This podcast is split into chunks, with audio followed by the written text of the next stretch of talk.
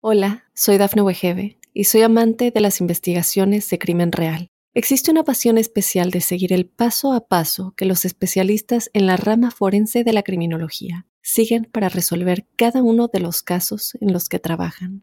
Si tú, como yo, eres una de las personas que encuentran fascinante escuchar este tipo de investigaciones, te invito a escuchar el podcast Trazos Criminales con la experta en perfilación criminal, Laura Quiñones Orquiza en tu plataforma de audio favorita. Hola a todos, hoy traigo una entrevista que de primeras puede sonar rara, porque quizás al escuchar que vamos a hablar de oxígeno o de la importancia que tiene o de consejos para mejorar su absorción o su transporte, probablemente pienses que este podcast no es para ti, que esto no tiene interés y que ya te lo sabes. Pero te aseguro que no.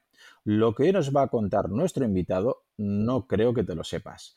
Y bien, si eres deportista y quieres rendir más, o sobre todo si te interesa la salud, quédate que vas a alucinar. Para este minicurso acelerado de mitocondrias y oxígeno os traigo a Iván Rodríguez, licenciado en Ciencias de la Actividad Física y el Deporte, responsable del área de alto rendimiento de Reebok Sports Club y cofundador de Sinergia Top. Fue también preparador del equipo ciclista Caja Rural y es triatleta y corredor de larga distancia. Muy bienvenido, Iván. Muchísimas gracias por estar aquí en mi podcast. Muchas gracias a ti por, invitarme y por estar en el podcast de moda, porque vamos, en todos mis viajes te voy escuchando y estoy a la última. gracias a ti. Ah, pues me alegro, me alegro que te guste.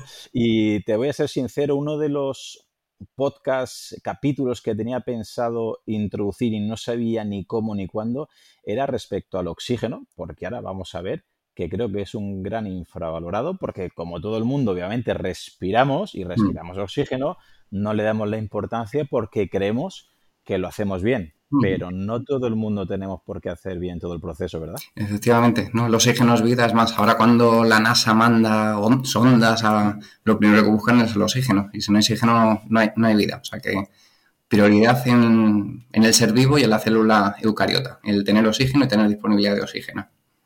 Vale, pues vamos a ello y vamos a ver por qué es tan importante para el rendimiento deportivo y para la salud. Vamos a empezar por lo más básico para que ningún oyente se pierda por el camino. ¿Por qué es tan importante el oxígeno para la vida, Iván? Seguro que si todos pensamos en, no comer, sabemos que lo podemos pasar mal. Podemos estar un día, dos días y lo vamos a pasar mal, pero se pueden pasar bastante tiempo. Sin beber exactamente igual. Ahora en época de calor quizá no, pero en un día de invierno podemos estar incluso 24 horas sin beber agua. Sin embargo, sin oxígeno, si todos nos, ponemos a pensar cuando estamos debajo del agua en una piscina o incluso tratando de, mantener la respiración, sabemos que vamos a aguantar muy poquito tiempo. Los seleccionados, los que llevan entrenando mucho tiempo, son capaces de aguantar 10-11 minutos sin respirar, pero nosotros seguro que muchísimo menos, un minuto, dos minutos. Y cuando dejamos de respirar, nos morimos. y cuando una célula se queda sin oxígeno, necrosa y muere. Entonces, en el momento que estamos ligeramente privados de oxígeno, tenemos problemas. Tenemos problemas no a nivel de cuerpo general o como persona humana, sino a nivel celular.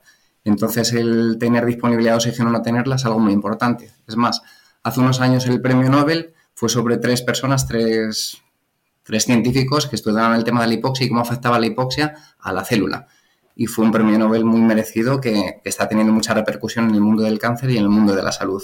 Correcto. Y para ello también habría que poner un poquito en perspectiva un orgánulo que está un poquito también eh, infravalorado, como es la mitocondria, ¿verdad? Efectivamente, la mitocondria es para mí, y como tú has dicho ya en muchos de, los podcasts que, has hablado, el secreto de la salud. Con una mitocondria mala, disfuncional, tenemos grandes problemas y si no los tenemos los vamos a tener en un futuro muy cercano. O sea que el secreto de la salud de cualquier tipo es la mitocondria y dándole los estímulos adecuados podemos hacer que mejore. Y uno de ellos es el tema del oxígeno.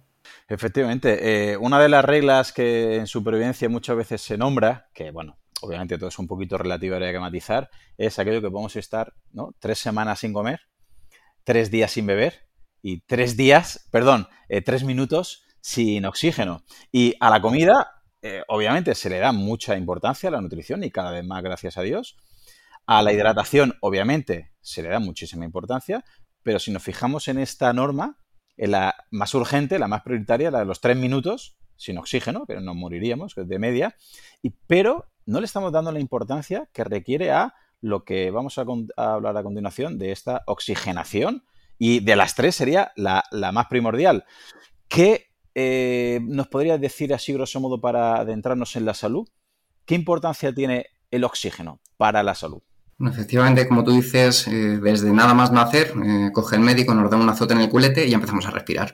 y ya parece que sabemos hacerlo, porque, porque si no respiramos, no sobrevivimos pero aparte de muchas técnicas de respiración, formas de respiración que te relajan, que te activan, que, tampoco nos vamos a meter en esto y tampoco soy un experto en esto, sí que tener la capacidad de poder utilizar el oxígeno y utilizarlo muy bien significa un, sistema de salud. Es más, eh, ahora con el cáncer, que es una enfermedad que desgraciadamente a todos nos está afectando de forma cercana, se está demostrando que las células que están privadas de oxígeno son las que tienen mayor proliferación de metástasis. Entonces sí que en un estudio bastante reciente se ha descubierto que un cáncer, o sea, una, zona cancerosa que esté bien oxigenado, no genera metástasis. O sea, que fíjate la importancia que puede tener esto. Si soy una persona que tengo un cáncer, que tengo una célula cancerosa, que me quedo parado, que no oxígeno, que cada vez voy a tener menos oxígeno, seguro que voy a tener problemas. Entonces lo primero y lo más importante es que esté bien oxigenado. Luego aparte del tema de la glucosa, de la que podemos hablar más, pero sí que una mitocondria tiene que funcionar a base de dos nutrientes fundamentales, que es el oxígeno y la glucosa. Y todos pensamos en la glucosa, si no le llega la glucosa no le genera ATP, no genera energía, pero no solemos pensar en el oxígeno. ¿Por qué? Porque sobre todo los que somos más del ambiente deportivo, sabemos que tenemos una función que es la anaeróbica y nuestra mitocondria puede funcionar de manera anaeróbica, pero funciona durante muy poquito tiempo. Y aquí estamos hablando de lo largo del tiempo, de las 24 horas del día días, semanas y meses. Si estamos privados de este oxígeno, nuestra mitocondria tiene que funcionar de otra manera diferente a la que debería funcionar de forma normal. Nosotros sí que hacemos dentro de Reebok Sport Club, que es el centro en el que estoy trabajando, unos test que llamamos test de FatMax, que simplemente con un analizador de gases vemos durante una prueba, viniendo en condiciones de, de relativa ayunas, de 5 o 6 horas, y me estoy dando cuenta de lo mal que está la gente a nivel metabólico colocamos el cacharrito, empezamos a respirar y todo se mide en función del, del, cociente respiratorio. Si tienes un cociente respiratorio muy bajito, significa que tu cuerpo oxida grasas y si lo tienes muy elevado, cercano a uno, que es donde supuestamente está el umbral anaeróbico, significa que consumes fundamentalmente hidratos de carbono. Pues hay gente que parada o caminando a ritmos muy bajos, y te digo a 3 kilómetros por hora, que es un ritmo bajísimo, consume un 90% de hidrato de carbono. Entonces ya cuando nos ponemos a hablar de flexibilidad metabólica, de que tu mitocondria funciona bien o mal o que o quiero perder peso, muchas veces cuando la gente viene, fundamentalmente viene para perder peso, para con objetivos estéticos. Y normalmente intentamos darle el cambio de chip y decir, no, no, esto vendrá después. Lo primero es mejorar tu salud. Y mejorar tu salud es que esta mitocondria tan pobre, tan disfuncional que tienes, la tienes que mejorar. Que sí, que podemos pensar en perder grasa, que podemos pensar en muchas cosas, pero lo primero es mejora esto. Luego también hay gente que te dice, si yo me he hecho una analítica recientemente y, todo iba perfecto, el colesterol estaba en línea.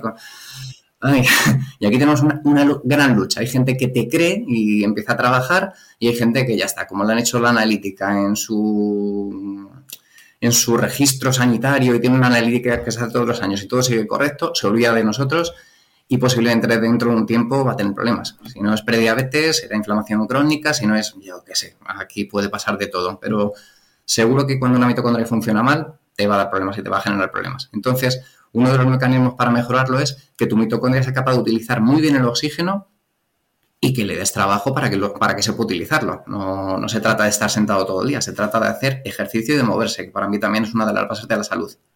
Claro, has comentado algo muy interesante que dices que eh, la célula necesita, aparte de ese aporte de glucosa, aporte de oxígeno.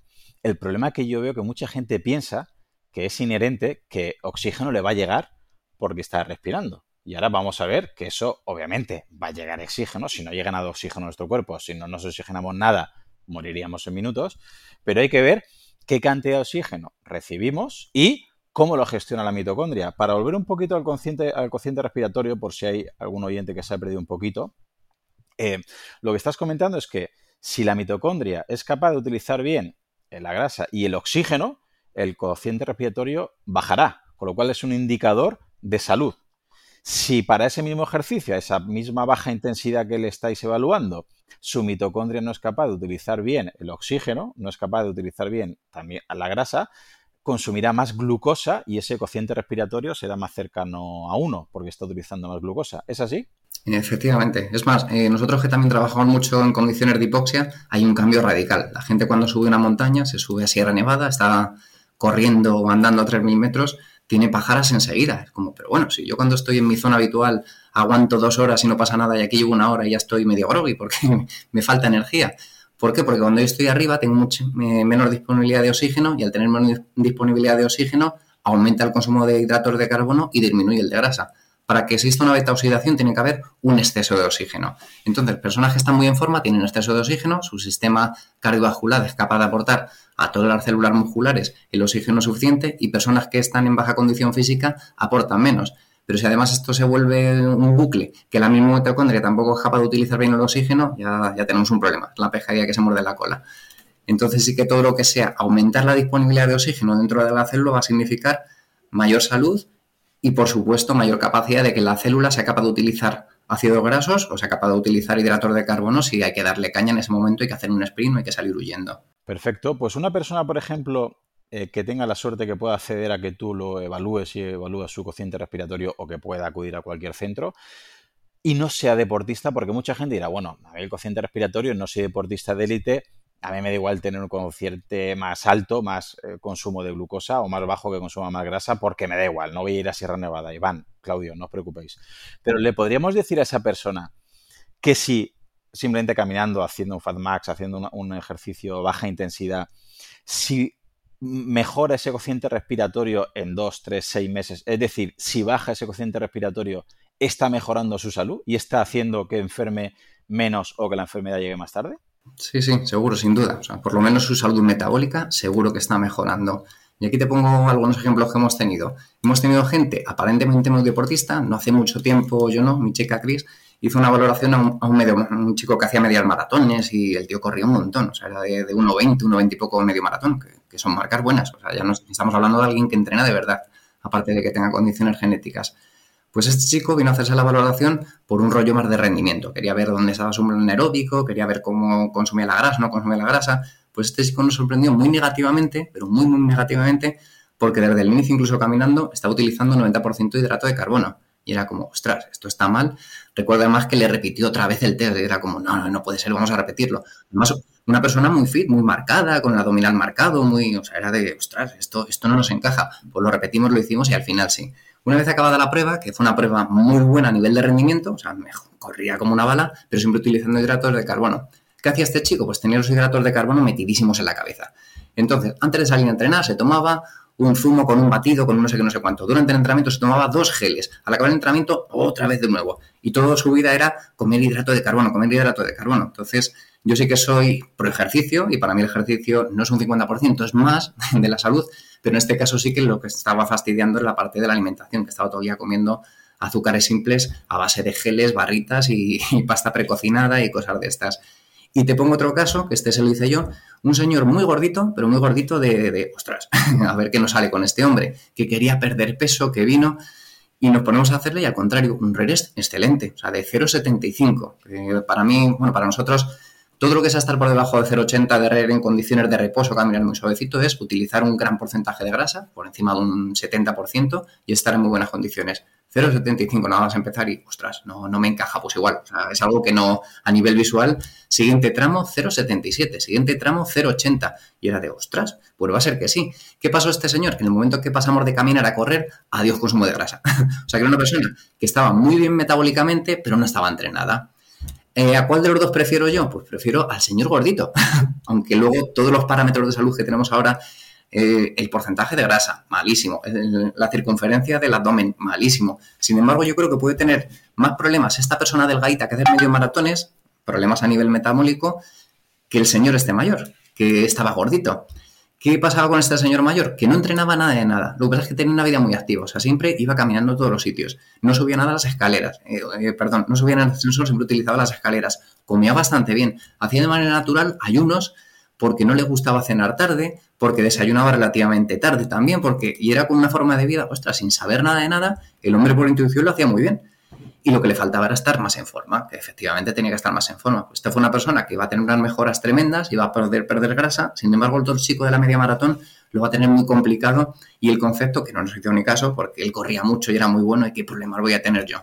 venía una persona a valorar su rendimiento para mejorar sus marcas y le dices, estás mal de la salud, vas a tener problemas de prediabetes, incluso posibilidad, mayor posibilidad de cáncer. pues ni caso. y ni caso, ¿por qué? Porque también es una prueba que es muy nueva, entre comillas, y que tampoco está muy valorada. Pero para mí es un síntoma de salud. O sea, yo ahora mismo se me dijera, no, Iván, te van a hacer una prueba médica, un chequeo médico, pues como te los hacen habitualmente las empresas, que te hacen una analítica, que te miden esto, lo otro, tal. Yo haría una prueba de esfuerzo, un test de FatMax. Y de esta manera conocer muy bien la salud metabólica. Otra forma de conocer también muy bien la salud metabólica es utilizar un parche de glucosa y ver no en la analítica del día en esa mañana, que depende mucho del cortisol, depende de lo que hayas tenido, cenado, sino ver durante 15 días qué está pasando con tu nivel de glucosa.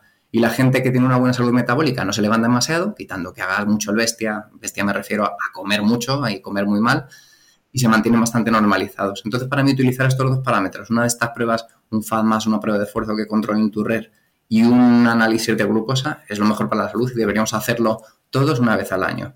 No, desde luego, estoy completamente de acuerdo. Y a modo eh, de anécdota, lo que has comentado, por ejemplo, eh, cuando eh, se entrena en altitud, por ejemplo, en Sierra Nevada, habría que aumentar, por ejemplo, el consumo de hidrato de carbono, ¿no? Para poder entrenar. Mm. Por eso mucha gente, es anecdótico, pero hace poco estuve hablando con un triatleta profesional y que se fue a Sierra Nevada e hizo una, bueno, unas semanas de carga allí y comía un poquito menos porque quería aprovechar para perder grasa. Y dices, creo que tienes que contactar con Iván Rodríguez, así se lo dije, digo, porque hasta donde yo entiendo de altitud, de hipoxia, que ya te voy a tirar los trastos para que vengas a otro podcast con tu chica aquí a hablarnos de esto, creo que mucha gente no entiende este cociente respiratorio, los sustratos que hay que utilizar y lo importante que es para el rendimiento, aquel atleta que quiera rendir, pero para mí todavía es más alucinante para la salud.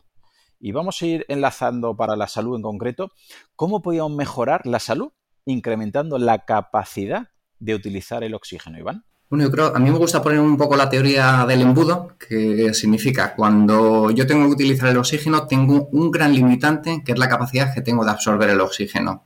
Si yo tengo la nariz tapada, pues me entra menos aire. Si tengo la boca tapada y la nariz tapada, no voy a poder meterme aire. Entonces, muchas veces estamos limitados no por la capacidad que tenemos de transportar el oxígeno por la sangre, de utilizarla dentro de las mitocondrias, sino por la capacidad de meternos aire dentro de los pulmones. Esto es algo que pasa muchísimo después de que alguien está convaleciente en cama y pasa una semana y lo primero que hay que hacer es entrenar la musculatura respiratoria. Entonces sería como el primer limitante. Si yo no soy capaz de meter toda la cantidad de oxígeno suficiente, no voy a poder utilizarlo. O sea, sería como, como la boca del embudo. Si, si ya estoy ya muy estrecho, ya lo siguiente que va a pasar va a ser más limitado. La siguiente sería controlar el transporte del oxígeno en la sangre y la última, ver cómo las mitocondrias utilizan el oxígeno. Entonces, para mí, lo primero fundamental, que además es uno de los grandes olvidados, es el tema de la musculatura respiratoria. Si yo soy capaz de meterme mucha cantidad de aire con una expiración, ya todo es mucho más fácil. La boca del embudo es muy ancha y luego ya tiene que funcionar muy bien. Pero si tengo esta boca del embudo muy estrechita, por muy bien que esté del otro, voy a tener grandes limitaciones. Y aquí sí que tenemos experiencia porque hemos tenido la suerte de trabajar con ciclistas de alto nivel y hemos visto ciclistas muy buenos, con una capacidad de, absorción de oxígeno tremenda, con unas presiones expiratorias bestiales, de récord. Yo que me gusta mucho mirar estudios, artículos, yo tengo récord de, artículos. O sea, podríamos poner un artículo y decir, mira, tengo aquí al campeón, que seguro que es mejores. Y sin embargo, hemos tenido ciclistas que estaban bastante limitados y era de, ostras, eh, ciclista número uno, que, aquí están muy mal, que si mejoras esto, pues como siempre, como en el equipo somos 24, 25, 26 ciclistas, algunos te hacen caso, que les gusta escuchar y aprender, otros no te hacen ni caso porque se piensan que suele quedar pedales, y los que te escuchan y estaban mal y empiezan a utilizarlo y empiezan a trabajar de manera metódica, te dicen al mes o al mes y medio, ostras, Iván, ¿cómo he mejorado? Pero qué bien voy, sobre todo a alta intensidad. A baja intensidad a lo mejor no notar mucho, pero cuando vas a alta intensidad, que es cuando realmente la limitación de la capacidad de absorber el oxígeno es importante, lo notan y de manera, de manera tremenda. Los que no mejoran, les volvemos a medir y siguen igual y siguen con el mismo rendimiento. Entonces puede ser una limitación, que estamos hablando de rendimiento, pero a nivel de salud también pasa mucho. Hay gente que, todo lo, lo comprobamos. Te pones a caminar con, con un amigo subes unas escaleras, tú vas bien y tu amigo está... Pues esa sensación de, disnea significa o que está muy baja forma física, que también, o a lo mejor tienes una limitación en la musculatura respiratoria. O sea, tú tienes que ser capaz de meter una cantidad de aire tremenda para que no, haya limitaciones.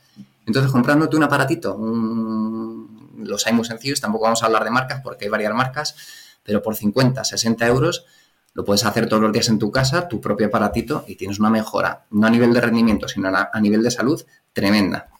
por, mejorar la cantidad de, energía. O sea, la gente cuando, sobre todo hablamos de salud, y la gente que empieza a hacerlo y mejora, dices que me noto con más energía. Me noto con más energía, ¿por qué? Porque le has puesto las pilas o le has dado... No, no, porque te está llegando más oxígeno, porque tú eres capaz de, introducir más oxígeno dentro de tu cuerpo. Y esa es la diferencia.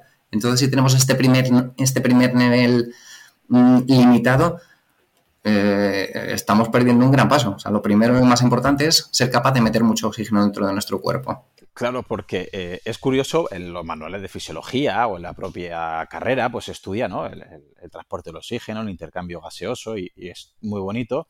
Y damos por hecho que asimilamos este 21% que hay de oxígeno por aquí, ¿no? Y que lo inhalas perfectamente y que eso piensas que llega a los pulmones y que piensas que llegas a las arterias, a la sangre, a los músculos y ahí vivimos en un mundo ideal, pero estamos viendo que no siempre es así y hay muchos deportistas, o no, o no deportistas, gente que quizás tenga un limitante en esta captura, ¿no? Esta forma de captar oxígeno. Eh, entonces, claro, si no estás absorbiendo oxígeno porque te falta fuerza en la musculatura respiratoria, tienes ahí un eh, hándicap que habría que mejorar.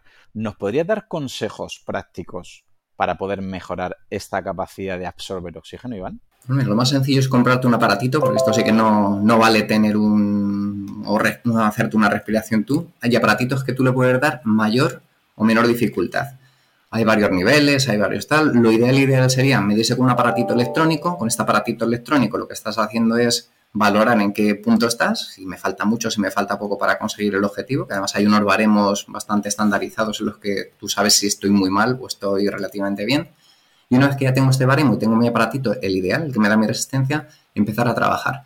Y aquí sí que todo el mundo, cada vez que te metes, ah, pues aquí dicen que hay que trabajar 30 inspiraciones todos los días, dos veces 30 inspiraciones. Pues esto es lo que hacemos todos y, los que nos vienen muy bien. Pero hay un momento, cuando ibas un mes o dos meses, que te estancas y es el momento en el que casi todo el mundo dice a guardarlo en el cajón de la mesilla y no utilizarlo.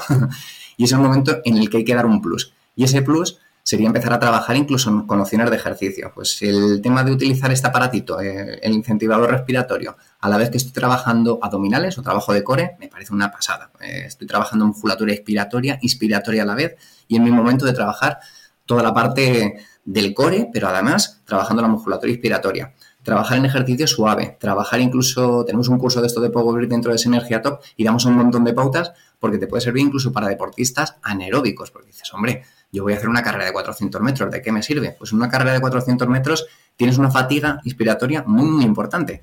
Y cuando llegas al final, que cuando estás anaeróbico 100%, el que tengas un pequeño aporte de oxígeno más que te haga que en vez de la carrera sea un 85% anaeróbica, 82, pues mucho mejor y vas a poder mejorar tu rendimiento. Y aquí proponemos, por ejemplo, trabajar con, con el incentivador respiratorio, trabajar previamente haciendo saltitos, haciendo lo que sea. Y una vez que tardes oxigenado, que empiezas a notar la fatiga, que te queman los pulmones, sueltas el aparatito, le tiras y te metes tu serie. ¿Qué estamos haciendo? Pues estamos dando ese día un componente anaeróbico dentro de la serie, más anaeróbico todavía. ¿Qué significa? Que gente que trabaja con mucha velocidad, con mucha intensidad, es muy fácil que se lesione. Por lo que podemos hacer es trabajar con menor intensidad a la habitual, pero dándole estímulo a la mitocondria igual o incluso mayor. O sea que hay muchísimas opciones con, el, con la musculatura inspiratoria que no tenemos en la cabeza, pero que se pueden hacer y funcionan súper, súper bien. Porque lo de 30 inspiraciones al día está muy bien como comienzo, pero luego hay que darle más. En ejercicio, previo, post.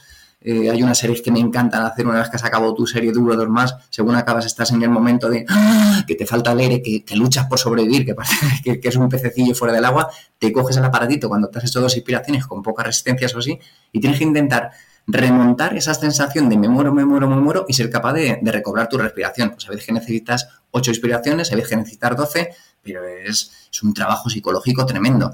Y el trabajo psicológico, aparte de, sufrir y luchar ahí por la supervivencia, lo que estás haciendo es un trabajo inspiratorio tremendo, porque sí que estás luchando por sobrevivir si eres capaz de aguantarlo. Pero bueno, hay, hay muchas cosas que hacer, mucho, mucho trabajo con la musculatura inspiratoria. Estamos hablando de algo más de rendimiento, pero a nivel de salud se ha demostrado en un estudio muy reciente que gente que mejoraba eh, su capacidad respiratoria, no simplemente mejoraba la tensión arterial, que dices, ah, bueno, vale, puede tener sentido, mejoraba la sensación de disnea o de fatiga, pero es que incluso eh, mejoraban marcadores de estrés oxidativo. Y es de, ostras, eh, ¿qué tiene que ver el estrés oxidativo con, con, la musculatura respiratoria? Pues posiblemente tenga que ver porque estás mejorando un poquito tu cociente respiratorio. Estás haciendo que le llegue un poquito más de oxígeno a tu mitocondria y tu mitocondria funcione algo mejor. Entonces yo creo que sí que hay muchísimo beneficio para lo poco que cuesta y para el poco esfuerzo que te lleva, muchísimo beneficio, porque son dos minutos al día, en cualquier momento, y sería como, como lavarse los dientes. O sea, yo tengo mi aparatito y lo tengo que intentar hacer todos los días, en el momento que yo decida, en el momento que me levanto de la cama, en el momento que voy a buscar al niño al cole y mientras que estoy esperando solo dos o tres minutos muertos, me hago este trabajo. Pero me parece algo muy, muy importante y, muy sencillo de realizar. Y con poco esfuerzo, entre comillas. Sí, desde luego. Eh, yo lo tengo, te debo reconocer que soy el ejemplo que has puesto. Yo empecé haciéndolo 30 respiraciones dos veces al día, muy motivado. Subí del nivel 0 hasta el nivel 8, 9. Pensaba que lo notaba, pero ya llega un momento que mm, lo dejas ahí, lo dejas en la mesita de noche, te acuerdas, pero ya te acuerdas cuando no lo tienes cerca y llevo ya tiempo sin, sin hacerlo. Por eso quiero eh, ver vuestro curso, participar in situ y poder hacerlo porque es verdad, estudio eh, los componentes que tiene, eh, pero ya no solamente hacerlo como estás comentando bueno, has puesto los dos ejemplos, en tu casa tranquilamente para trabajar la musculatura, que para comenzar está bien, sino que he visto ejemplos, como comentas, en el calentamiento o durante el propio ejercicio, por ejemplo, los ciclistas, si están en el rodillo, es más fácil que lo hagan. Los triatletas, ¿no? Si estás en la posición acoplado de cabra, el que no conozca la cabra en la bicicleta triando de larga distancia, que es más aerodinámica, que al acoplarte parece que el, aire no, no tendrá también, o en las recuperaciones de los esfuerzos. Es decir, creo que el, juego que tiene el aparato este que en torno a 50 euros lo, puedes comprar, 50 60 euros si no me equivoco,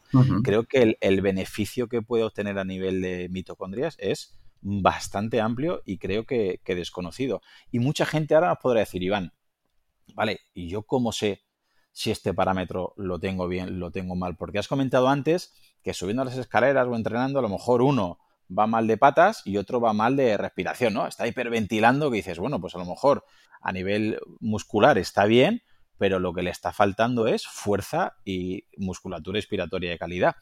¿Cómo, aparte de jadear o aparte de notarlo, ¿Tendríamos alguna forma de valorar este parámetro? Eh, la forma realmente, o sea, se nota un poquito, yo lo he notado con gente, sobre todo cuando vas con ciclistas y vas al lado y todos vamos bien, nos duelen las piernas y vamos sufriendo, pero hay uno que especialmente tiene una respiración así medio asmática y este alguna vez que he tenido la ocasión de valorarle le he dicho, oye, pásate que todo. Y he visto que sus valores eran muy bajos y seguro que si lo trabaja va a tener una mejora importante.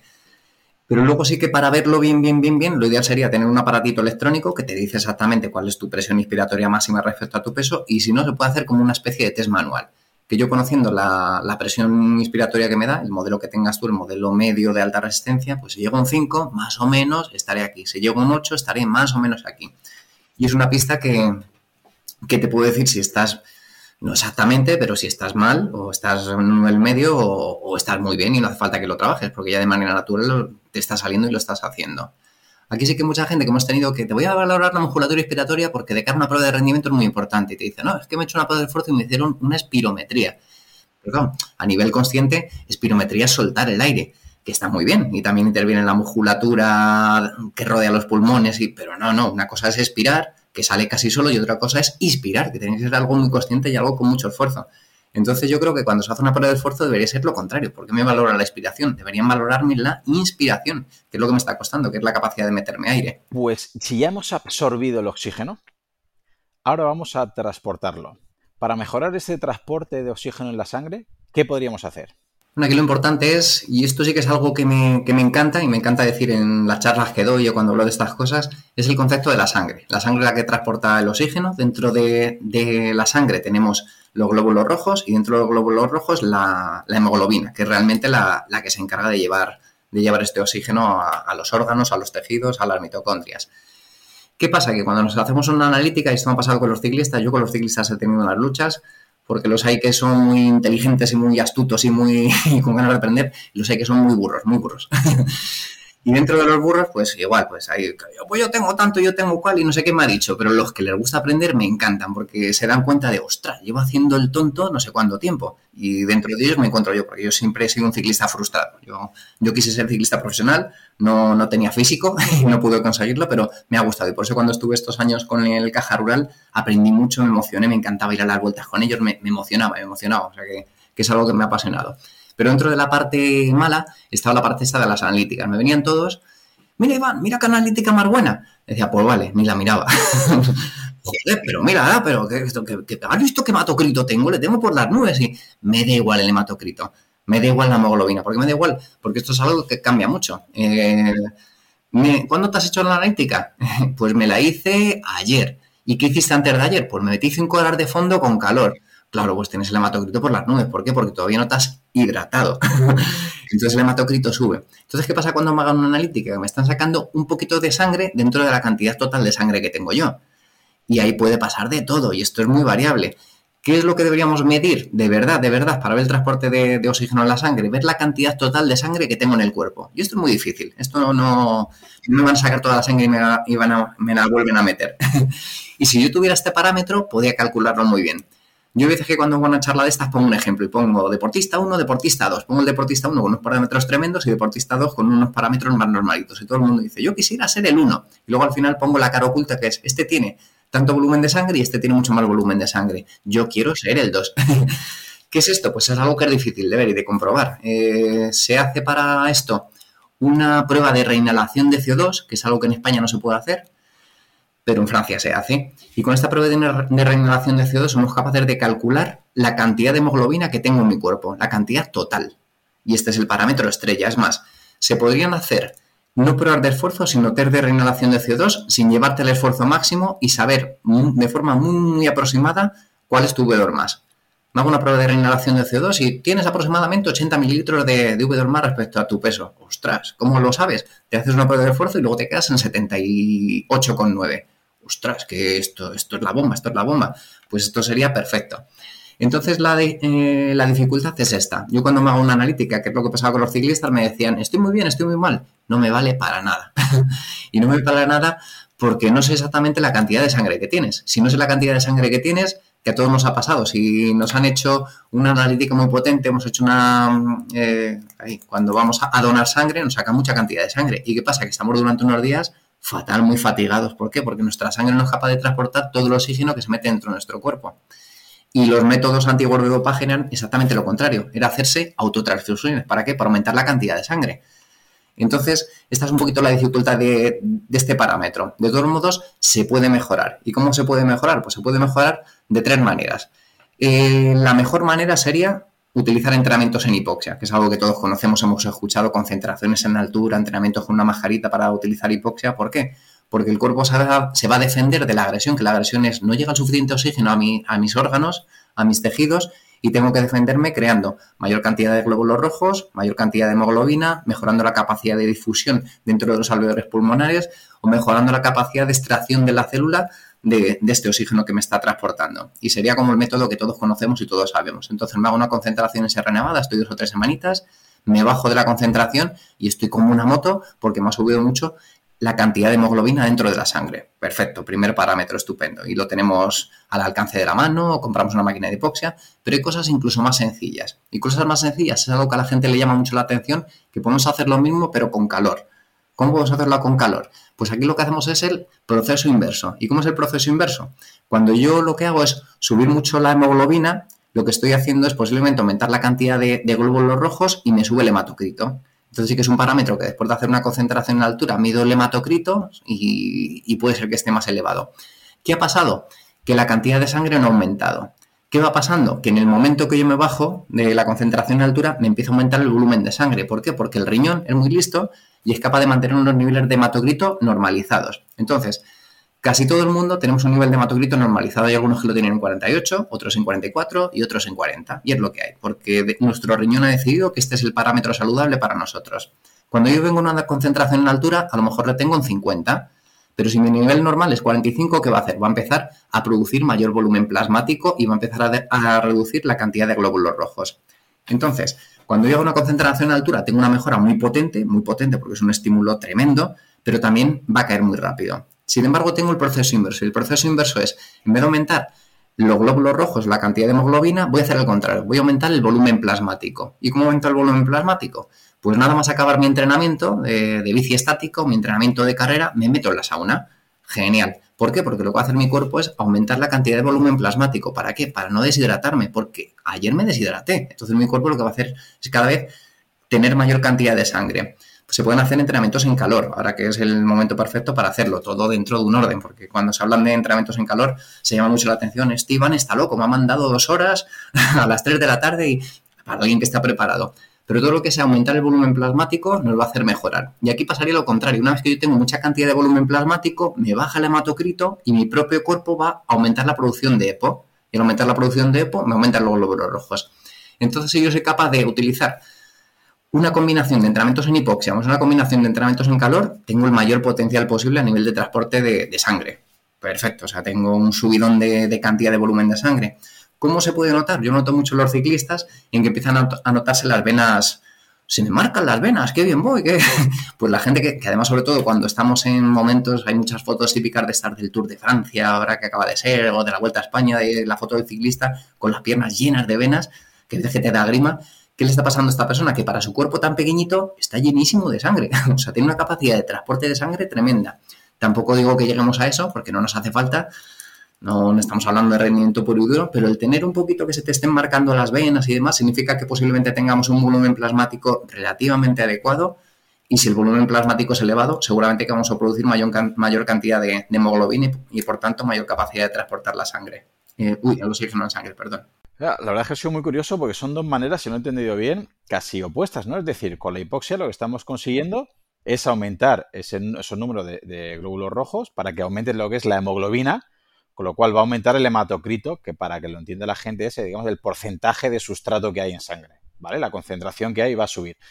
¿Qué pasa? Como has comentado, que claro, si solo hacemos eso y luego bajamos a nivel del mar, el cuerpo va a ver que está muy concentrado todo y por el riñón lo que va a hacer es normalizar para que vuelva todo a su porcentaje habitual, con lo cual o elimina hemoglobina o elimina glóbulos rojos y el hematocrito vuelve como estaba.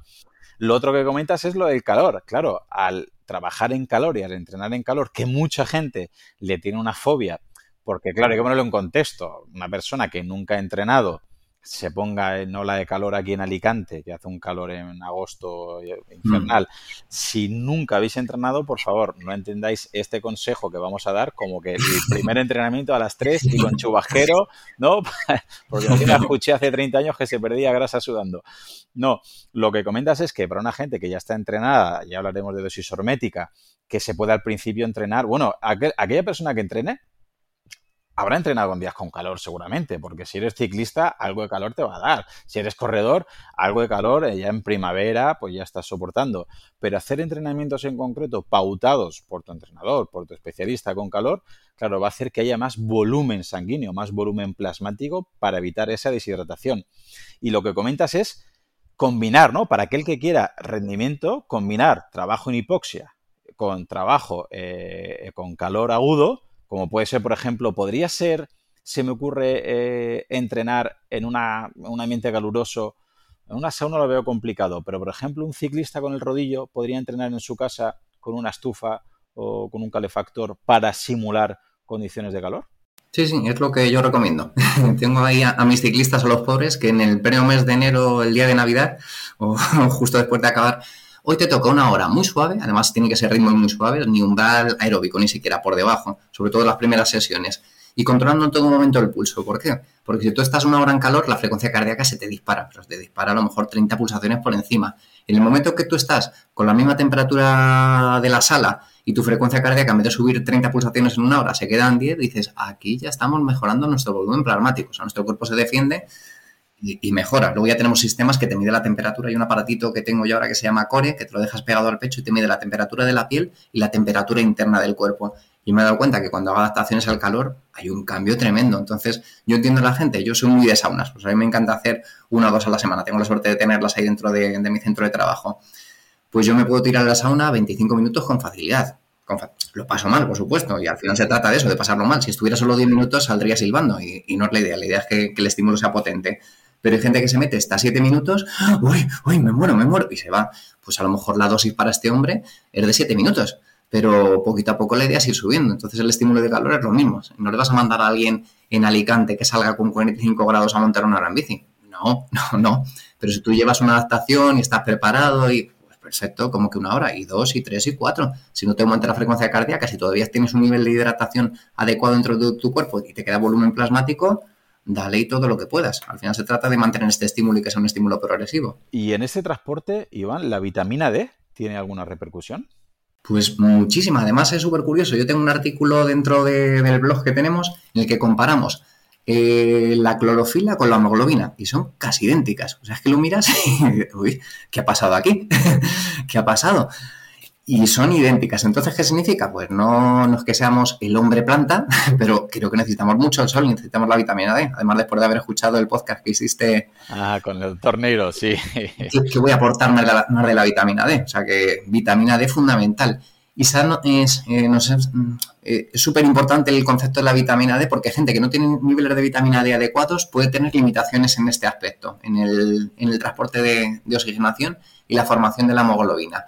Y también es importante, sobre todo por el concepto de, ahora voy a, ponerme un poco, poco radical y a lo mejor voy a crear un poco de conflicto. Yo tengo un montón de ciclistas que además ahora como está muy de moda el llevar las mangas hasta los codos y las mallas hasta las rodillas y los calcetines hasta media pierna, pues me vienen los ciclistas y cuando les veo en ropa interior digo, ¿qué haces? Está, está blanco, o sea, solo tienes... No, no, pero yo cómo voy a tener niveles bajos de vitamina D? Pues hacer una analítica y, está por los suelos. Pero si yo me paso cinco horas montando en bici, claro, te pasas cinco horas montando en bici, pero solo te da en la zona que ya tienes negra, no morena, o sea, está un color que no, esto no absorbe la vitamina D y el resto del cuerpo nada. Entonces, a muchos de, las, de la gente que entreno se lo marco, se le mando dos o tres días a la semana después de entrenar hazte un poquito de trabajo de core en el jardín o toma el sol durante 10 minutos o 15 minutos, vuelta y vuelta, y se lo pongo además. Y, creo que lo hacen y, mejoran. Nunca van a tener el mismo moreno porque pasan tantas horas fuera, pero para mí es fundamental. Y otra cosa que también a lo mejor creo un, poco de polémica es con el tema de las cremas solares. por ejemplo, yo no me doy nunca crema, pero hay momentos en los que me la doy. Eh, la semana pasada estuve con la familia y con mi chica en Sierra Nevada, pues subimos arriba a la montaña pues ostras, como pega el sol y si voy a estar sin camiseta cuatro horas, pues me voy a dar un poquito de crema. Si estoy acostumbrado a mis dosis de 20 minutitos a mediodía de tomar el sol, que es estupendo, genial, y a lo que estoy adaptado, a pesar de que la gente diga, no tomas el sol a mediodía, pues ese es el momento en el que lo tomo yo, en el que intento tomarlo. Sin embargo, si me voy a la playa, primer día de playa, el, el 1 de julio, y no he tomado el sol en todo el año, pues, pues me tendré que dar crema, claro. O sea, que va a ser peor el remedio que la enfermedad. Pero yo soy muy poco de cremas. O sea, si sé que ya llega un punto en el que quizá me vaya a quemar la piel y sí, sí. Pero yo para un ciclista que en principio se va a ir adaptando, que poquito a poco va a ir incrementando los volúmenes, el sol cada vez va estando más alto, cada vez hay más radiación, ¿por qué te vas a dar crema siempre todos los días del año, desde el 1 de enero hasta el, hasta el 31 de diciembre? intenta algún día no darte crema. Y es que me, ha pasado con muchos, con muchos, muchos, muchos, muchos deportistas que tienen deficiencia de vitamina D, incluso siendo gente que está horas y horas fuera. No lo entiendo. Y, sí que lo entiendo. O sea, no lo entendía, ahora sí que lo entiendo.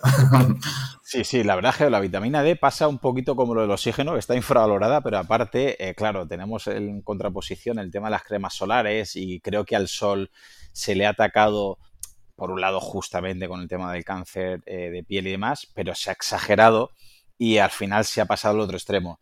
Y creo que ahora mismo, bueno, en el podcast con el doctor Neiro ya lo hablamos, que más eh, problemas hoy en día por defecto de sol que por exceso de sol. Y luego sentido común, que la gente entienda lo que acabas de decir. Si es el primer día que te vas a la playa, pues como viene aquí gente de Reino Unido y te vas a Benidorm y los ves que están blanco transparentes y se ponen y se queman vivos y dices, te estás haciendo un flaco favor. Y por lo contrario, a mí me pasa como a ti. Yo tengo asesoro a algún ciclista, algún triatleta, algún tenista que están a priori al sol todo el santo día y miras una analítica y ves como la vitamina D está, brilla por su ausencia y es una gran infravalorada y creo que a nivel de rendimiento y de salud influye mucho más de lo, de lo que pensamos. Muy bien, pues de momento para que la, la audiencia se, no se nos pierda, ya hemos absorbido el oxígeno, ya lo hemos transportado, pero aún no lo hemos utilizado, no ha llegado a la mitocondria y no tenemos el oxígeno donde tendría que estar, así que nadie se nos vaya. Vamos a utilizar el oxígeno porque todavía no lo hemos usado, ¿verdad, Iván? ¿Qué podemos hacer? ¿Cómo mejoramos la utilización de oxígeno por la mitocondria mágica? Bueno, pues aquí viene la parte importante, que esta es la parte de salud o del rendimiento. El otro era un pasito para que llegara aquí. Nuestro cuerpo está diseñado para que llegue el oxígeno a todos los rincones de nuestro cuerpo. Y en este caso vamos a hablar de la mitocondria. Bueno, en primer lugar, para poder utilizar el oxígeno y generar ATP, generar energía, necesitamos mitocondrias.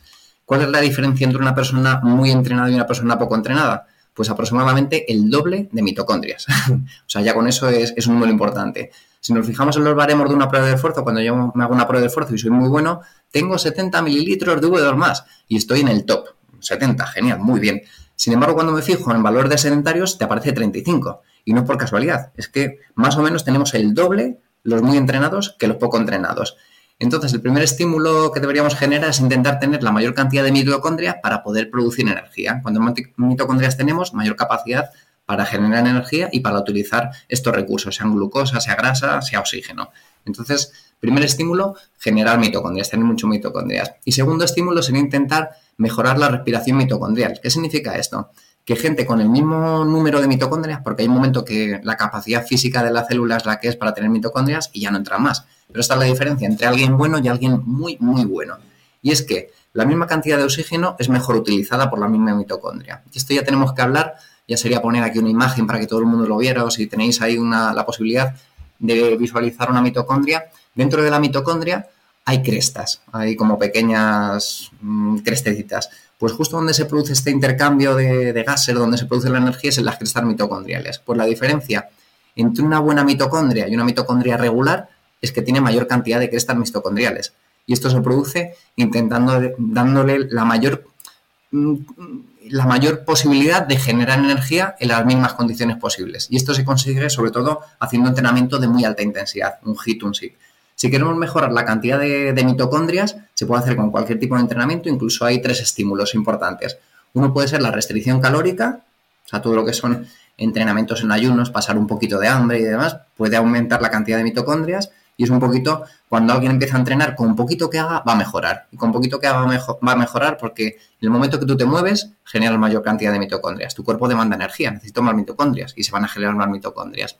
En el momento que yo hago eso y además sumo la restricción calórica, mejor todavía. Y restricción calórica no hace falta hacer en ayunas. Cuando hacemos una tirada larga de 5 horas, seguro que estamos trabajando con restricción calórica. Y cuando ya nos, da el pajarón, vamos, restricción calórica al máxima.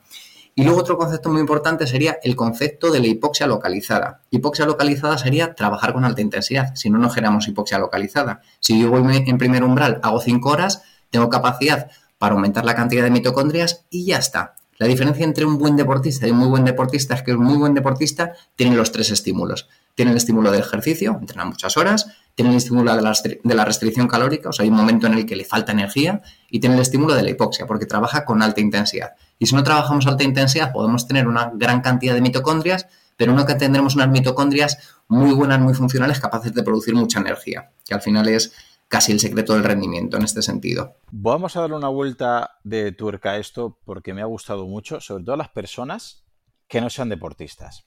Es decir, eh, vamos a resumir que el no entrenado tiene menos mitocondrias. La persona que entrena tiene más número de mitocondrias, más densidad mitocondrial.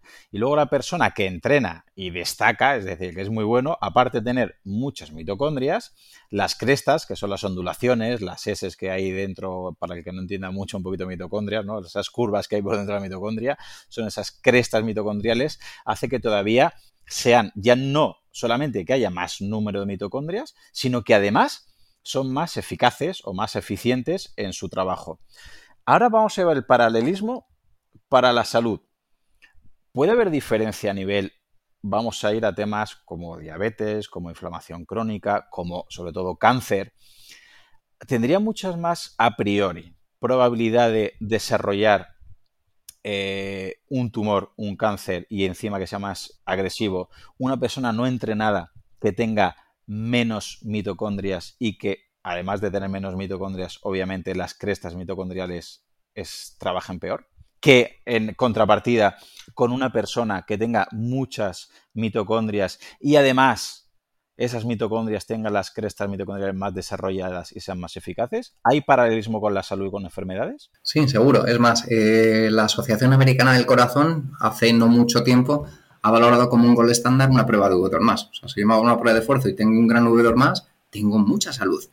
Eh, si yo me hago todos los años una, prueba de esfuerzo y he pasado de 40 años a 50 y sigo teniendo el mismo V2 más, tu salud se mantiene intacta.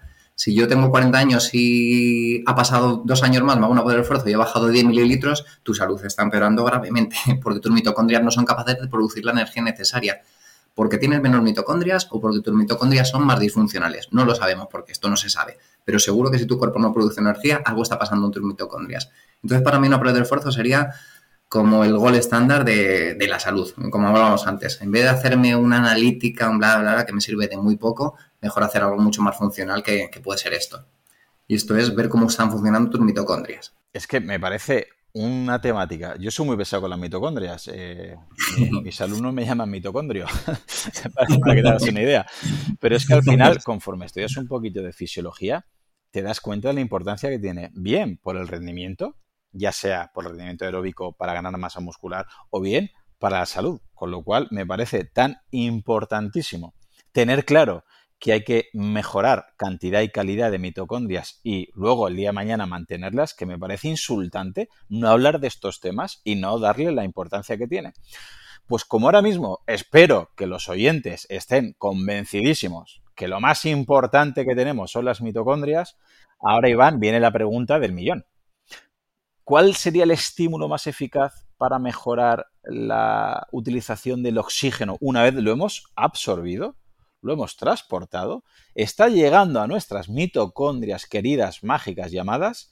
¿Y ahora qué hacemos? ¿Cuál es el estímulo más eficaz para mejorar la utilización del oxígeno por la mitocondria? yo el mayor estímulo, si alguien me pregunta qué tengo que hacer, pues te digo, pues o un entrenamiento sí, un sprint o un hit. y esto es la mejor recomendación. Luego ya sé que depende y habrá que periodizar y nosotros que somos especialistas en esto somos los que tenemos que dar las pautas de un día suave, un día fuerte, un día intenso, un día suave, lo que haga falta. Pero para mí el mayor estímulo es este. ¿Por qué? Porque estamos sometiendo al cuerpo a movimiento y movimiento al máximo. Y cuando sometemos al máximo al cuerpo, nuestras mitocondrias se tienen que unir. Que esto sí que es algo que mucha gente que no conoce. Nuestras mitocondrias no son un órgano como, como parece una fotito que esté suelto y está moviéndose. No, no. Se unen unas con otras. ¿Cuándo se unen unas con otras? Cuando los requerimientos energéticos son muy elevados. Entonces, cuando se juntan, es lo que se llama la fusión mitocondrial, se juntan muchas mitocondrias y las mitocondrias que tienen pequeñas disfunciones, que no son capaces de generar la suficiente energía, se unen unas a otras para reemplazarse o la parte que no saben cómo utilizarla son capaces de hacerlo. ¿Qué pasa después de esta fusión mitocondrial? Cuando ya hemos acabado nuestro sprint, nuestro entrenamiento, que luego se, hace una fisión mitocondrial. Y fisión sería lo contrario. Después de haber creado una megamitocondria, se dividen en pequeñas partes. Entonces, cuando se dividen en pequeñas partes y nuestro cuerpo funciona bien, la pequeña parte que era disfuncional se elimina y se genera una mitoptosis. O sea, esa mitocondria disfuncional, esa parte de la, de la mitocondria que funcionaba mal, se ha eliminado. Y esto es fundamental para la salud. O sea, hay que dar un estímulo, hay que darle toda la, intensidad posible. Esto lo conseguimos con un hit o con un sit, no con una caminata de, media hora, que es la que me recomienda mi médico. Eso me sirve, pero me sirve de poco. Sin embargo, lo que, lo que sí me sirve es hacerme tres sprints eh, de 30 segundos. Y eso sí, eso va a generar esta, esta, capacidad que tenemos de generar esta fusión mitocondrial y esta fusión mitocondrial, y si funciona bien nuestro cuerpo, eliminar la parte que no funciona bien. Y este es el, el estímulo perfecto. Vale, ya estoy viendo las primeras preguntas del podcast. Ha, ha, dicho SID y ha dicho HIT. ¿Eso qué significa? Podemos poner un ejemplo. El SID habla del sprint, ¿no? Por intervalos y el HIT de eh, intervalos de entrenamiento de alta intensidad. ¿Nos podrías poner, aunque ya has dado un pequeño ejemplo de un SID, de un SID, ¿nos podrías poner dos ejemplos de un SID y de un HIT para que los oyentes ya lo tengan claro del todo? Pues mira, ya que sí que hay una cosa que me gusta utilizar, que es el, método NIRS, que es un aparatito que te mide el nivel de oxigenación muscular, muy parecido a un pulsiosímetro, que esto es algo que todos conocemos, la cantidad de oxígeno que está circulando por nuestros capilares sanguíneos, pero esto te lo mide a nivel muscular. Y es una herramienta que descubrí hace unos años y a la que al principio no fue de, no, no lo entiendo porque es muy raro, unos días más, unos días menos, es como como que no te cuadra, porque estamos acostumbrados a la frecuencia cardíaca y yo sé que si estoy a 100 voy suave, si estoy a 150 voy fuertecillo y si voy a 180 estoy a tope. Sin embargo, con esto hay días que estoy en 70, hay días que estoy en 45, hay días que estoy en 55 y era como que no lo entendía. Pero cuando empecé a entenderlo, me di cuenta de la gran utilidad que tiene. Y la gran utilidad que tiene es, yo hay momentos en los que, sobre todo cuando estuvimos en la época hasta del COVID, de la cuarentena, que estábamos en casa, y yo estaba con mi chica y empezamos a decir, vamos a probar a, a, ponérnoslo a ver qué está pasando. Y cuando nos pasamos tres horas tumbados en el sofá, mi nivel de oxigenación bajaba una barbaridad. y era de, ¿qué ha pasado aquí? ¿Por qué? Porque mi cuerpo decide que, pero si no te estás moviendo, ¿para qué te voy a mandar oxígeno? no me hace falta. O sea, nuestro cuerpo es súper económico. O sea, intenta hacer lo mínimo posible, el mínimo esfuerzo posible, porque luego hay que reservarse por lo que pueda venir en el futuro. Entonces, este es un, concepto que no tenía hasta este momento y empecé a, comprobarlo. Y le pasaba igual a mi chica. Mi chica siempre tiene un poquito más de oxigenación que yo, debe ser que es, más saludable que yo. Ella tiene valores en reposo de 60-70 y yo siempre estoy como 5 o 6 puntos por debajo. Pues cuando estábamos los dos tumbados nos pasaba igual, pero bajaba casi la misma velocidad dos horas te bajaba X, tres horas te bajaba más, y si eres capaz de quedarte cuatro horas parado, que para mí es difícil, me, gusta moverme, me bajaba una burrada. Pero yo me doy cuenta de la cantidad de gente que se pasa tumbado en el sofá o sentado en una silla. Entonces, para mí el concepto que me, que me, encanta de Felipe Isidro que dice de la silla mata, pues la silla mata, pero es que yo lo he visto en directo. O sea, yo he visto niveles de oxigenación que tiene gente con un nivel de forma física lamentable. Entonces, el moverte, el hacer pequeños estímulos, aunque sea subir escaleras de forma rápida, hace que me suba mucho la oxigenación y luego no me baje. Eh, y estoy durante mucho tiempo oxigenado. Entonces, este concepto de entrenamiento para dar un buen estímulo, lo que tenemos que intentar es dar pequeños estímulos y de manera muy constante. O sea, si alguien me dice, Iván, ponme un ejemplo de, de HIT o de SIT, pues se queda con el concepto, voy a hacer uno o dos a la semana y ya me olvido. No, no, no, no, no, no, no. Tienes que intentar hacer esto, no te digo todos los días, pero dos veces al día. ya no me dices, ostras, pero ¿cómo me voy a hacer un hit tres veces al día? Tú estás loco, estás como una cabra. No, no, no te hablo de una serie pura y dura aquí, meterte un entrenamiento mega agresivo, pero meterte dos o tres principios está súper bien. Y esto es algo que suelen hacer mucho los niños, bueno, los niños activos. Ahora hay muchos niños que no son activos, pero mi hijo que sí que lo es, me encanta. Incluso Chris, mi chica, le encanta jugar al pilla-pilla con él porque ya tiene 10 añitos y ya corre, ya con 10 añitos corre. y si mete unos hits sin prepararlos, de la leche, porque a veces que le aguanta 30 segundos detrás de ella, o a veces que, él, que es capaz de aguantar hasta casi un minuto, y te metes un hit natural que colocándote en el aparatito este dices, ostras, acabo de bajar 25 puntos de oxigenación en un sprint de 40 segundos porque no me pilla el niño, para la tensión de que me pilla, que me pilla, que me pilla. Y esto es tremendo. ¿Qué pasa después de una desoxigenación muy potente? Que mi cuerpo bombea una cantidad de sangre tremenda y me reoxigena. Y estoy reoxigenado durante mucho, mucho, mucho, mucho, mucho tiempo. Y pueden pasar incluso horas. Pero lo importante de esto es dar este estímulo de forma relativamente regular, no hacer un hit al día. Pero bueno, ya que nos ponemos a hablar de hit y de sit, un buen estímulo, para mí sería jugar al pilla-pilla con los niños. y si no podemos hacer algo más arreglado y algo, más arreglado, pues recuerdo que había un estudio, no sé, hace de hace bastante tiempo que lo que te recomendaba era tres minutos de alta intensidad a la semana y lo dividía en tres días a la semana. Y cada día eran tres esfuerzos de 30 segundos al máximo, un poquito como si hiciéramos un, un test de Wingate a tope, tres veces. Entonces yo me hago un pequeño calentamiento, 30 segundos a tope, descanso un poquito, 30 segundos a tope, descanso un poquito, 30 segundos a tope y descanso un poquito. Ya está, hoy has entrenado. Para mí es más valioso el intentar hacer pequeños estímulos dos veces al día, tres veces al día que ese, pero este es un buen entrenamiento. O sea, si ya nos ponemos el chándal y queremos entrenar, nos hacemos algo parecido a esto. Luego ya depende del nivel de cada uno. Si le mandas a, cualquier deportista de élite que se haga solo tres sprints de 30 segundos, se ríe de ti, por supuesto. Pero una persona muy normalita algo parecido a esto. Y la diferencia entre HIT y SIT, a pesar de que a nivel de nomenclatura o los efectos internos pueden ser muy variados y muy variopintos y la intensidad es totalmente diferente, yo casi lo recomiendo más a nivel de lo que más le guste. Hay gente que es muy de fibra rápida, así que le encanta algo muy explosivo y puede servirte con un sprint de 15 segundos y ya está, a muerte, un sprint de 15 segundos a muerte pero es que necesito una cinta. No, no, hacer una escalera. Sube una escalera a tope durante 15 segundos, que son tres pisos a lo mejor, como mucho, y te has pegado un calentón tremendo. Y te baja mucho la oxigenación muscular. Y hay gente que le gusta más algo más, más mantenido. Pues hacemos sprinter de un minutito a menor intensidad y recuperaciones cortitas. Un minuto fuerte, 30 minutos suave. Un minuto fuerte, 30 minutos suave. Pues ya sé que depende un poco de, de lo que te guste o lo que te llame más la atención y lo que más te guste es lo que más vas a hacer. Entonces, si te gusta algo cortito, hazlo cortito, porque el estímulo es casi igual o buscamos el mismo objetivo, es desoxigenar mucho tus mitocondrias musculares, o sea, que, le falte oxígeno y que luego se reoxigene. Y esta puede ser un poco la gran diferencia entre cosas muy saludables y cosas menos saludables. Y ahora sí que me voy a explicar. Por ejemplo, un ejemplo, yo he valorado alguna vez a gente de CrossFit y la gente de CrossFit está muy fuerte, entrena muy bien, es muy anaeróbica, es muy saludable, estupendo. Pero ¿qué pasa? Que muchas veces en muchos de los good que hacen están desoxigenados durante mucho tiempo. Le pones el cacharrito en su cuádriceps, empiezan a bajar y son auténticos animales de la desoxigenación. O sea, yo digo, ¿cómo debe estar sufriendo? No me, no me gustaría estar metido dentro de su cuerpo. Pero ¿qué pasa? Que el concepto saludable es desoxigenar, oxigenar, desoxigenar, reoxigenar. Y muchas veces lo que, lo que he visto en ellos es que les falta esa capacidad de reoxigenar. Entonces me gustaría que hubiera un CrossFit más intermitente, vamos a llamarlo así, en vez de un CrossFit tan, tan agresivo y estar tanto tiempo haciéndolo, que también seguro que hay good, seguro porque yo no tengo mucha idea de CrossFit. Pero el concepto más de mejorar la salud sería desoxigenar lo máximo posible y reoxigenar. Hay gente como yo que somos muy fondistas, que reoxigenamos muy rápido, en, en 30 segundos que he bajado, en 25 a lo mejor ya he vuelto a oxigenar, y hay gente que necesita 3 minutos para reoxigenarse. Y un ejemplo es una de estas personas de CrossFit que te digo baja una burrada, mucho más que yo, porque es capaz de, extraer más oxígeno a sus células, porque las, las tiene machacadas en este sentido, pero luego tarda tres minutos o cuatro minutos. Y esto no es saludable. O sea, lo saludable es que sea capaz de, desoxigenarme como estímulo y sobre todo que sea capaz de reoxigenarme lo más rápido posible. Muy bien, me ha parecido una información muy valiosa y sobre todo mm, le estoy dando vueltas al tema del rendimiento y más allá todavía de la salud y has comentado lo de la silla mata, que obviamente estoy completamente de acuerdo.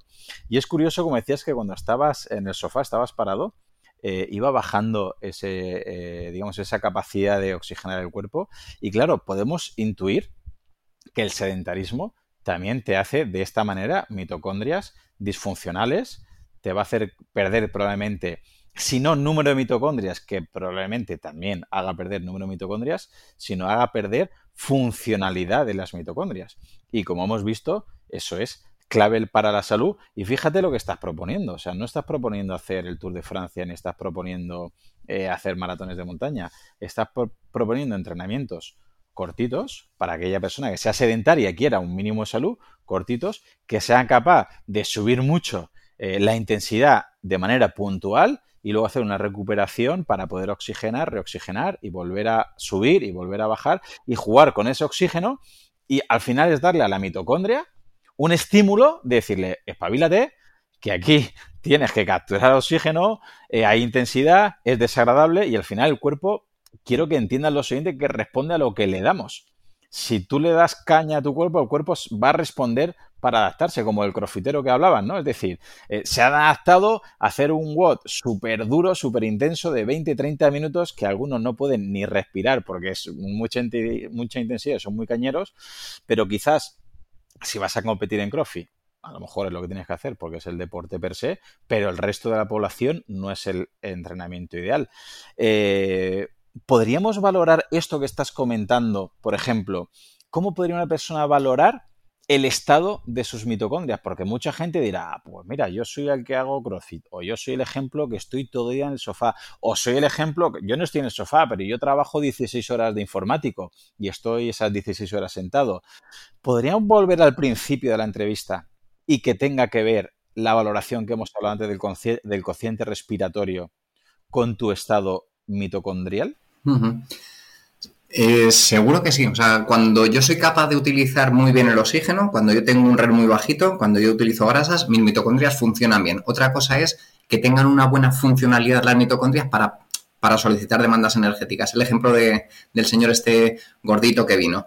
Pues este tenía una buena flexibilidad metabólica, era capaz de utilizar muy bien la grasa, tenía muy buena disponibilidad de oxígeno, pero en el momento que le requerías mucho, mucha energía, o sea, era correr para él, ya no, ya, ya adiós. o sea, ya ¿Y por qué? Porque posiblemente su musculatura respiratoria no estaba entrenada, porque posiblemente su transporte de oxígeno no estaba entrenado, pero seguramente que sus mitocondrias estaban mejor de lo que estaba el resto de, los componentes del organismo. Y hay gente que es al contrario.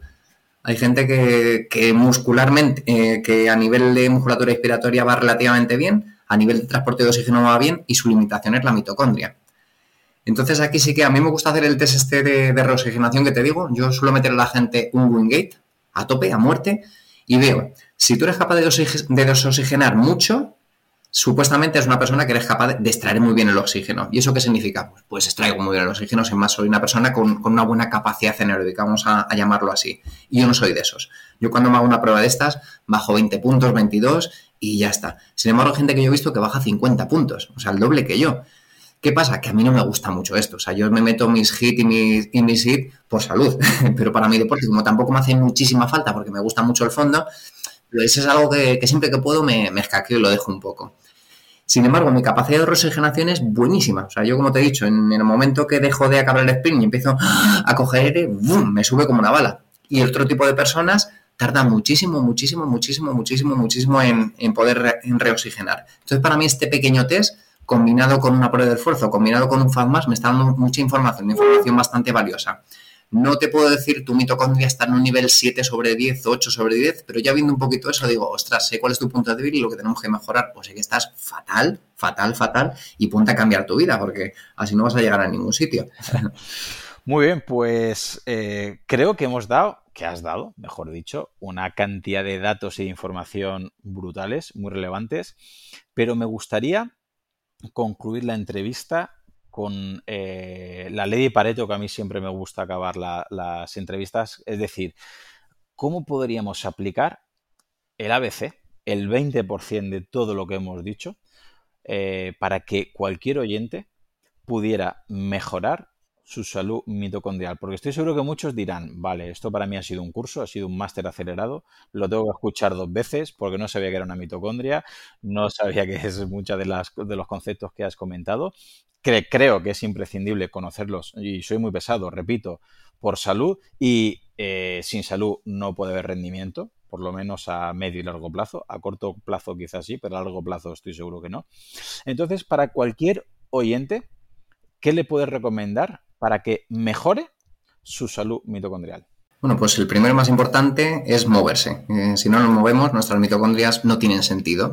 ¿Para qué voy a utilizar o producir energía si mi cuerpo, mi organismo, el que me manda, no la necesita? Pues como hablábamos antes, si yo no me muevo, cada vez voy a tener menos cantidad de mitocondrias y mitocondrias más disfuncionales. ¿Cuál es el problema? Que cuanto más disfuncionales son mis mitocondrias, mayor producción de radicales libres. Y esto es un gran problema. Entonces, hay que darle estímulos para que nuestras mitocondrias sean funcionales. Entonces, moverse y cuanto más veces al día, mejor. Yo prefiero con mi padre, eh, que le recomiendo muchas cosas, como siempre no me hace caso, en casa del herrero cuchillo de palo, pero él se va a dar sus pasitos por la mañana, estupendo, se mueve una hora, a ritmo moderado, y siempre le digo, métete dos o tres días a la semana, por lo menos un sprintito en la cuesta esta, pues algún día sí que lo hace, pero no lo hace lo que yo quisiera. Y más que eso, yo preferiría que en vez de moverse una hora al día, que se moviera dos veces media hora. O que se moviera tres veces 20 minutos. Prefiero mucho más esto. Y si dentro de cada vez que se mueve se mete un solo sprint, 10 segundos, 15 segundos, 30 segundos, lo que más te guste, lo que más sea llevadero para ti, pues muchísimo mejor. O sea que el concepto muévete me parece fundamental y, y no estar mucho tiempo en la silla. Dentro de la actividad que vamos a hacer, porque además Ahora todos tenemos muy poquito tiempo. A mí hay mucha gente que me dice, es que, es que no tengo tiempo. pues tenemos tiempo y tenemos tiempo ¿por qué? porque en seis minutos puedes hacer un entrenamiento que dices, seis minutos voy a entrenar y no te hace falta ni cambiarte porque es que ni vas a sudar. O sea, si te metes dos sprints ni sudas. Si vas a estar media hora yendo a ritmo bajo, seguro que sudas, pero con dos sprints de, de 30 segundos ni vas a sudar. Y el concepto sería, cuando hago ejercicio, prioridad a los sprints. Tampoco vamos a hacer seis días de CrossFit a la semana, como hay algunos que conozco que lo hacen. No, no, no vas a estar todo el día haciendo alta intensidad y machacándote y exprimiéndote al cuerpo y produciendo una cantidad de cortisol que va a ser contraproducente. Pero sí que intentar por lo menos dos o tres días a la semana hacer algo que te genere alta intensidad para que tus mitocondrias tengan una alta demanda y se genere lo que hemos hablado antes, esta fusión mitocondrial, esta fusión mitocondrial, dar ese estímulo. Y luego el tercero, que también es importante, que ya no hablamos de ejercicio, ni de sprint, ni de oxigenación, es dar estímulos intermitentes al cuerpo. Estímulos intermitentes al cuerpo, el ejercicio es perfecto y es lo más fácil que podemos hacer, lo podemos hacer en cualquier momento, en cualquier sitio, pero otro tipo de estímulos podría ser el calor, el frío, eh, entrenamientos en hipoxia intermitente, que hay máquinas que se pueden hacer, o incluso utilizar nutrientes diferentes que hay nutrientes diferentes que tienen diferentes fitoquímicos que nos están fastidiando, pero lo, lo, que realmente están haciendo es generar una dosis hormética que lo que van a hacer es que nuestro cuerpo se defienda y se defiende siendo más fuerte. Es la típica frase de lo que, no, lo que no te mata te hace más fuerte. Pues aquí tenemos esto. Entonces, estímulos intermitentes, estar, en vez de estar siempre cómodos, ahora que viene el calor, aire acondicionado. Luego cuando viene el frío, calefacción. Siempre estamos a la misma temperatura. Pues no, pues habrá que pasar un poco de calor, un poco bastante, habrá que pasar un poco de frío, o un poco bastante, y habrá que dar a nuestro cuerpo eh, diferentes tipos de alimentos. Eh, yo tengo un cliente que siempre se toma un kiwi todas las mañanas, todas, todas, todas las mañanas. ¿Por qué? Porque no sé en qué revista vio que el kiwi es buenísimo para todo, para Digo, no, hombre, eh, utiliza frutas de temporada, porque el kiwi, por muy bueno que sea, siempre te está dando lo mismo a tu organismo. Pues cambia, cambia, come ahora ciruelas, come ahora, que es la época de, cambia de nutriente, cambia de, estímulo. Y yo soy mucho de cambiar mi alimentación. O sea, en invierno como de manera totalmente diferente a lo que como en verano. Totalmente diferente, totalmente diferente. Entonces, este concepto de, estímulo intermitente creo que nos aporta mucha salud. O sea, pasarlo mal un poquito para luego ser más saludable. O sea, que meter esos, esa, dosis hormética ¿no? Eh, con un sprint de la intensidad o algún pequeño trabajo en ayuno o en la hipoxia, o trabajo con calor, o trabajo con frío, siempre con dosis, o bien el deportista que se conozca y sepa que lo tolera y lo puede hacer bien, o bien pautado por, por unos especialistas, ¿verdad? Eso es.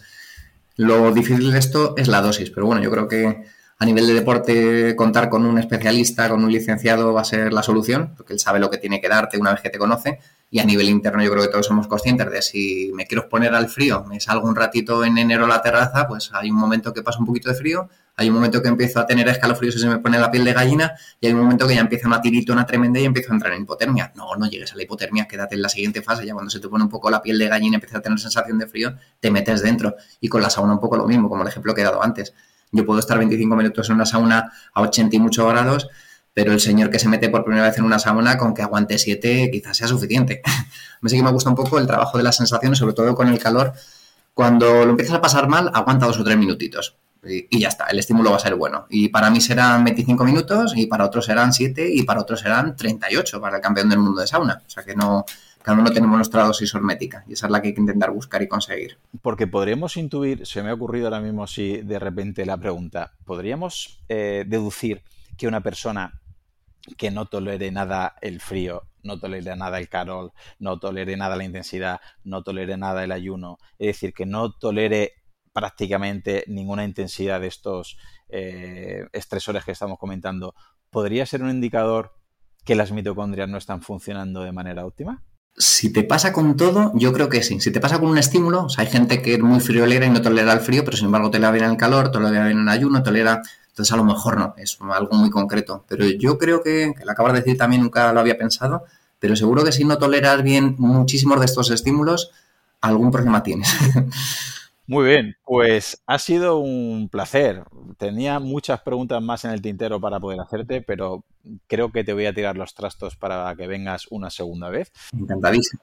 Y antes de despedirnos, me gustaría de que nos digas dónde encontrarte donde divulgas a nivel, nada, de blog, de redes sociales y si alguien eh, quiere ponerse en contacto contigo a nivel de preparador físico personal o para que valore eh, lo que hemos comentado cociente respiratorio, bien por salud o bien por rendimiento, ¿dónde te podemos encontrar, Iván? Bueno, tenemos, eh, yo soy menos, es más Chris, mi, pareja que es la que se encarga más de esto, que la encanta, y así que pone mucho. Entonces tenemos una página web que se llama sinergiatop.com, sinergia con X, que es donde vendemos nuestros cursos de hipoxia, de musculatura respiratoria y, todos y todos estos temas.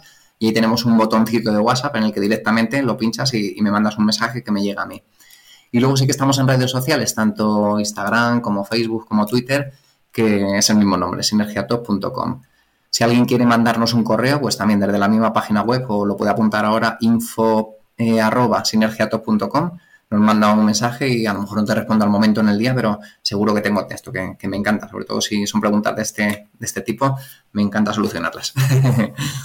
Perfecto, pues ha sido un placer charlar contigo. Espero que a los oyentes le haya gustado eh, el podcast porque hay eh, contenido para profundizar. Has dado una información muy valiosa, así que te lo agradezco y hasta pronto.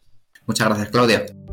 Solamente agregar que si te ha gustado, la manera de agradecérmelo es que lo compartas con algún amigo, algún familiar, tu grupeta de entrenamiento o algún compañero. Si ves interesante el contenido y quieres escuchar los próximos episodios, suscríbete en tu reproductor de podcast habitual. También recordarte que me puedes encontrar en Instagram, Facebook y sobre todo YouTube, Twitter o en mi blog Profe Claudio Nieto, donde intento compartir información que creo interesante aclarar y divulgar. Y un último favor, déjame una reseña en la plataforma que utilices. Me ayudarás a darme a conocer y que pueda llegar el mensaje a mucha más gente. Así que con esto me despido, muchísimas gracias por escucharme y te espero en unos días por aquí con un nuevo episodio. Hasta pronto.